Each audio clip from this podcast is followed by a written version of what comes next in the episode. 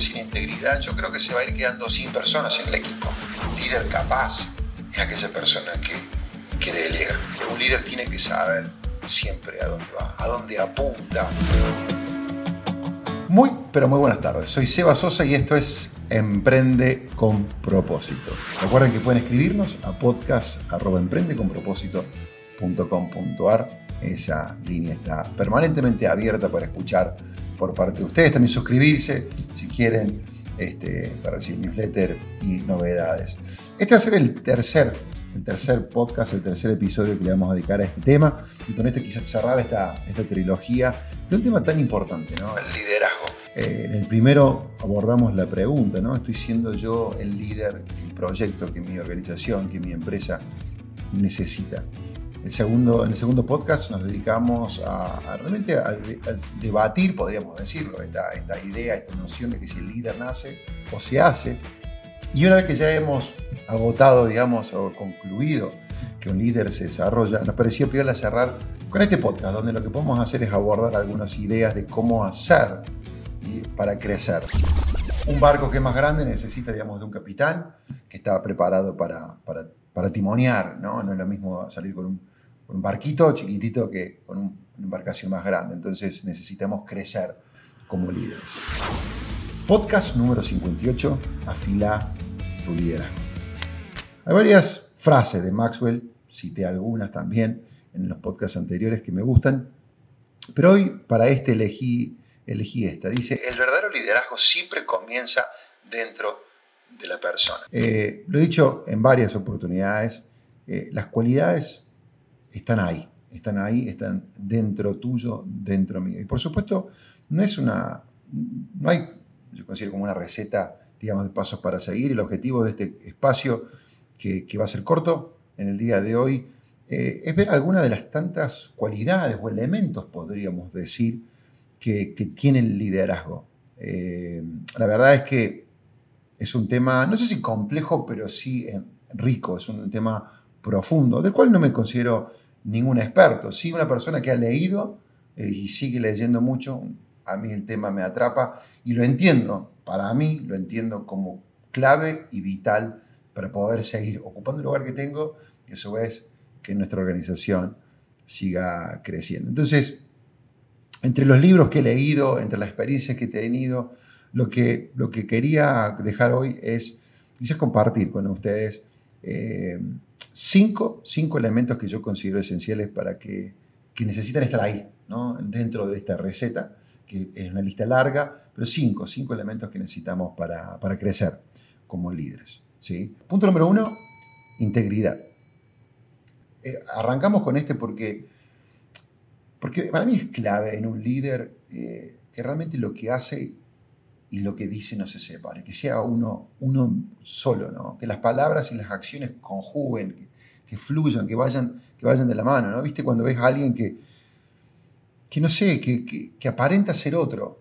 Eh, y a veces no nos damos cuenta fácilmente porque de repente si pasamos poco tiempo con la persona, siempre lo he dicho, creo que lo hemos repetido muchas veces acá, que el cariño, el amor, el respeto de quienes nos conocen, quienes trabajan con nosotros, quienes nos ven mucho más que aquellas personas que de repente pueden seguir en las redes, es mucho más valioso porque ellos ven si nuestras acciones condicen con lo que nosotros decimos todo el tiempo. ¿no? La persona es del mismo modo, ¿no es cierto? esté donde esté o con quien esté. A mí me gusta este ejemplo, capaz que también lo han escuchado, ya ejemplo sencillo, podemos decir tonto, pero que, que no importa si vos aprieta fuerte o lo aprieta suavecito. Cuando uno toma una naranja, no importa ¿cierto? cómo la apretes, de qué manera, en qué momento del día, siempre va a salir jugo de naranja. Y eso es lo que pasa, digamos, con nosotros. No importa si uno está en un día cómodo o está viviendo bajo presión. La larga termina saliendo de nosotros en cualquiera de esos momentos la esencia nuestra. Las personas con integridad no tienen nada que esconder ni nada que temer. Sus vidas son libros abiertos. La integridad no es tanto lo que hacemos, sino lo que somos. Está muy atada a, nuestro sistema, a nuestro core, ¿no? de columna vertebral de, valores. ¿sí? Eh, no podemos separar nuestra personalidad de esos valores. Y, yo creo que, en resumen, para cerrar este punto, A mí me, parece importantísimo el tema de la integridad, el character, el carácter. No sé si no es una traducción para mí del todo completa, pero el carácter, ¿no? Eh, a lo largo del tiempo. Una persona, para mí, que no tenga integridad. Un líder sin integridad, yo creo que se va a ir quedando sin personas en el equipo. O sea, por, por lo menos personas íntegras también, personas de valores. ¿no? Y yo digo, ¿qué empresa se puede construir a largo plazo sin integridad? ¿Qué empresa se puede construir? ¿Qué equipo se puede construir sin un líder con integridad? ¿no? Eh, y yo creo que todo lo, contrario ocurre. Donde hay un, un líder íntegro, una persona que dice y hace. A mí me parece que esa empresa, que ese barrio, que esa comunidad, que ese país nunca se va a quedar sin habitantes, nunca se va a quedar sin integrantes del equipo. Vamos con el número dos. Punto número dos, visión. Visión, es otra enorme. La visión puede estar escrita, pero generalmente esa visión describe una imagen de algo que todavía no está. Y que el portador de esa visión, que la persona que lo tiene, lo puede proyectar, lo puede pintar como pintar un cuadro, ¿no? Eh, uno agarra una, obra de arte y, la persona que empezó a pintarlo, ¿sí? Este, en su mente lo tenía antes de que vos y yo lo pudiéramos ver expresado. Eh, esa visión es lo que uno lleva y dice, a esto aspiro, esto es lo que sueño, esto es lo que yo quiero, lo que yo quiero compartirme o lo que quiero para nuestra empresa. ¿Y qué pasa si no hay visión? Y si no hay visión, es como que es como que viste este concepto de que, bueno, cualquier colectivo te queda bien, cualquier autobús te lleva bien porque no sabes dónde vas. Imagínate si, digamos, llegaste, pero tampoco reconociste el lugar porque no lo habías visto, ¿no? Y cae pobre encima la gente que va arriba del autobús con vos, ¿no? Un líder tiene que saber siempre a dónde va, a dónde apunta. Un líder sin visión es, lo peor que hay para una sociedad, para un país. Hay, hay una frase ¿cierto? En, la Biblia que dice que, este, un pueblo sin visión perece. ¿sí? Y, y, acá hay otra cosa que lo digo rapidito también, pero me parece importante. Eh, lo charlaba hace un tiempo con alguien. Un líder también es un buen seguidor. Esto significa que un líder es como que... Les, no, no. O el líder tiene una visión, pero yo creo que para ser un buen líder uno también debe aprender a seguir. Y algunos piensan mucho en el sueño sin tener en cuenta que, que, que no es el sueño la visión en sí, ¿no es cierto? Eh, sino se sigue al líder que porta ese sueño y está después en cómo él o ella tienen esa, capacidad de transmitir y comunicar esa visión. Hace unos meses recuerdo que, si no mal recuerdo, estábamos conversando con Jonathan Lloyd en, un podcast hace un par de meses y hablábamos justamente de esto.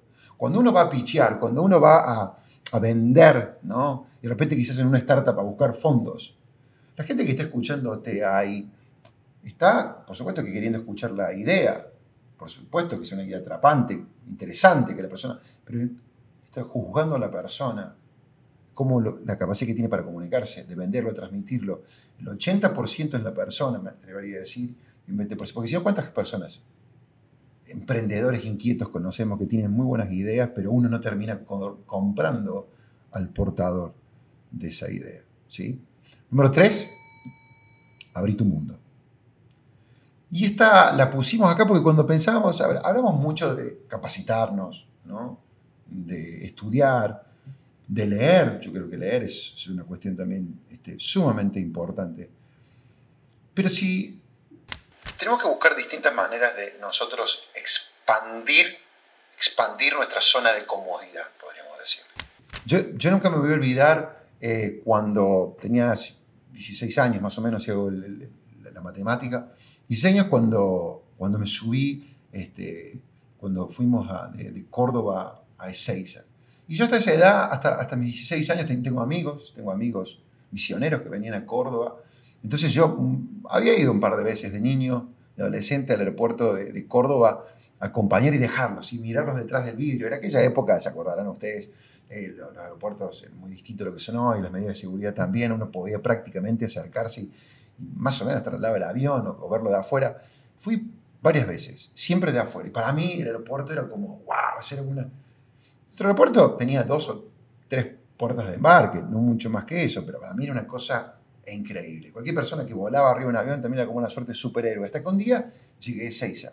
Y cuando llegué a Ezeiza, lo que a mí me pasó, Ezeiza, para los que no saben, es nuestro aeropuerto más grande que tiene Argentina, el de Buenos Aires. Y dije yo, wow, o sea, Córdoba no existe. Dije, ¿no? Córdoba, fíjate la, estructura, y había más de dos puertas de embarque, ¿no? Y, y, era como mucho más grande. Ahora, imagínate cuando de ahí nos subimos a un avión y 18 horas más tarde estábamos en Moscú, en el Sheremetyevo, ¿no? En el aeropuerto, llegamos ahí y, dije, o sea, Córdoba, olvídate, Seiza no existe, ¿no? Y para los que no han estado nunca, es mi primer viaje tan lejos y en un lugar tan distinto, pero es llegar y de repente ver en las colas, viste, de los, aviones, tantas marcas de aerolíneas que nunca había visto en mi vida, ¿no? Y, ver conexiones con países, escuchar idiomas, una, dimensión de un aeropuerto enorme. Cuando las letritas, ¿se acuerdan esas letritas del tablero viejo de antes que hacían ese ruidito que escuchábamos? Era, era lindo. Y cambiaban inmediatamente los vuelos. En Córdoba capaz que había cuatro vuelos en todo el día Acá de repente había 20 vuelos, vos mirabas y decís, y todo esto, todo esto va a volar en una hora, ¿no? Y creo que, y, por qué te cuento esto? Porque cuando uno viaja también, cuando uno sale de esa zona de confort, yo me he dado cuenta con el correr de los años, ya han pasado veintipico años desde que salí de mi querida Córdoba, eh, que vas perdiendo miedo, vas abriendo tu mundo y vas perdiendo miedo. Y me doy cuenta cuando, cuando viajo que tengo una soltura y esto lo se traslada a otras partes, ¿no es cierto?, de la vida, ¿no? Eh, cuando nos capacitamos, cuando nos capacitamos, cuando, cuando, cuando salimos. Yo una de las cosas que, por ejemplo, también busco, o, las pienso, comparto esto con ustedes también, que yo no solamente estoy mirando, juzgando a ver, decir, bueno, ¿quién va a estar en esta conferencia? ¿no? ¿Vale la pena? Sí, lo conozco.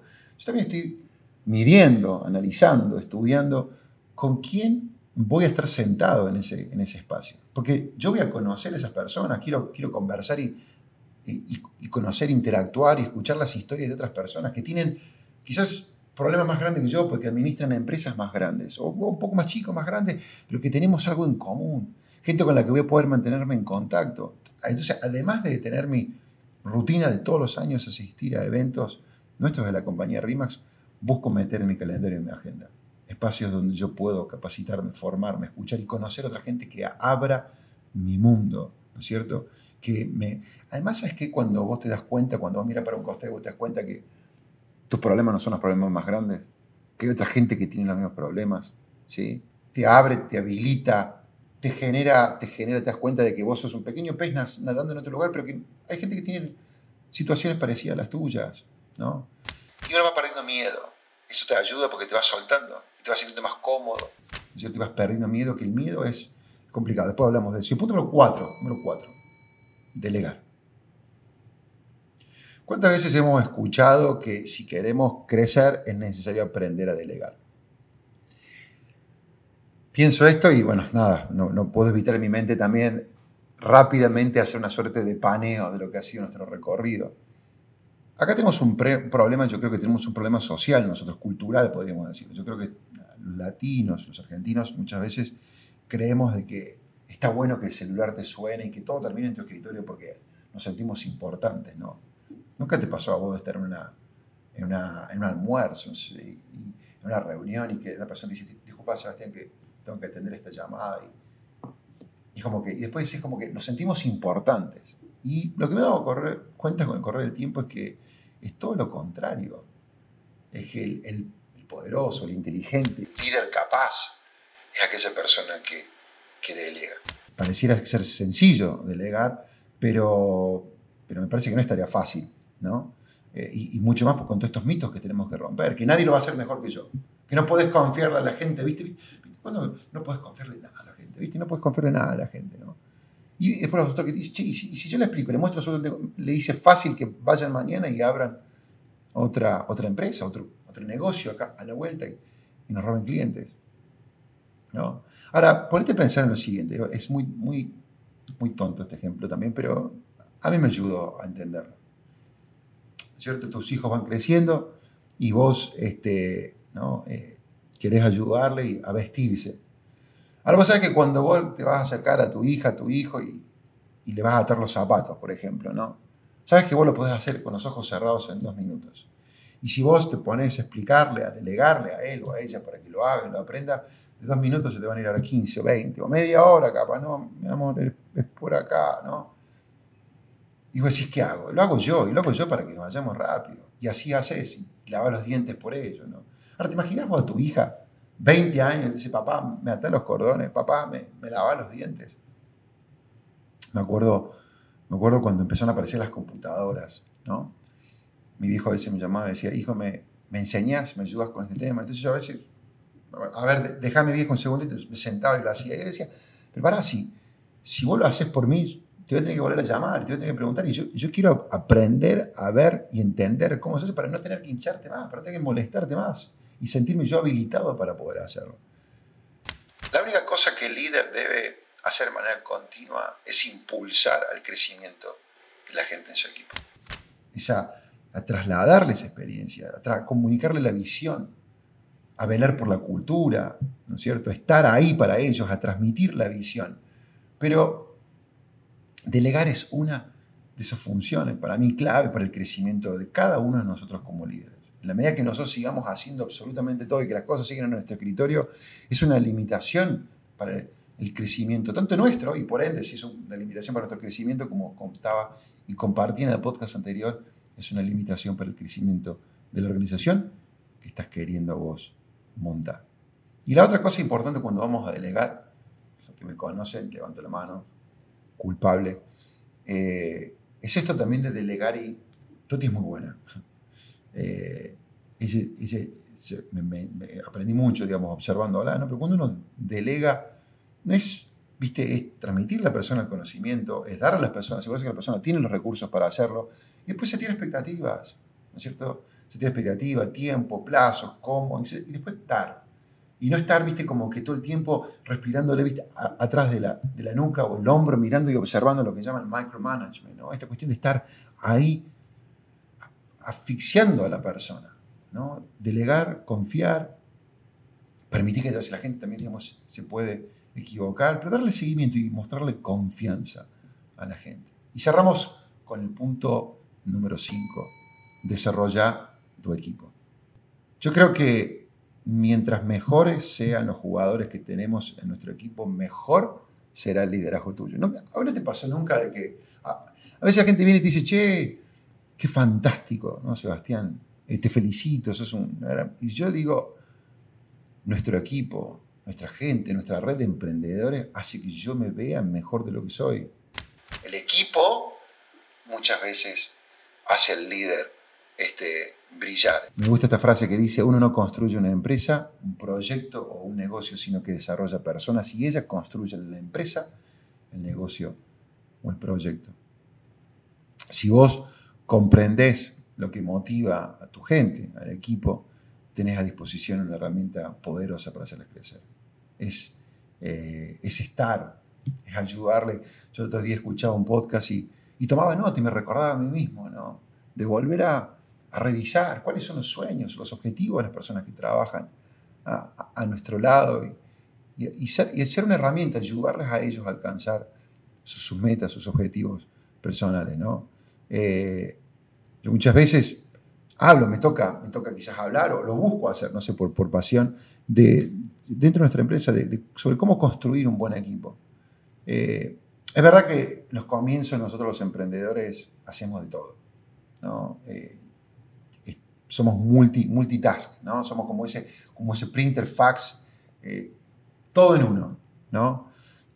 ahora bien, si queremos crecer, si queremos evolucionar, si queremos que nuestra empresa, el proyecto crezca, a medida que vamos evolucionando, debemos ¿sí? permitir que el equipo crezca a. Debemos delegar, debemos saber que contamos con personas, líderes, gente que quiere crecer también, en la que podamos nosotros eh, descansar, saber que ellos le van a poner el mismo cariño que le ponemos nosotros.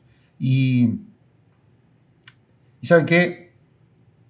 Algo que también he aprendido, que entre, mayor complejidad eh, tiene el proyecto, o más alto el vuelo que vos quieras buscar, mayor la necesidad de tener gente, no solo de competente, sino gente líder a tu lado.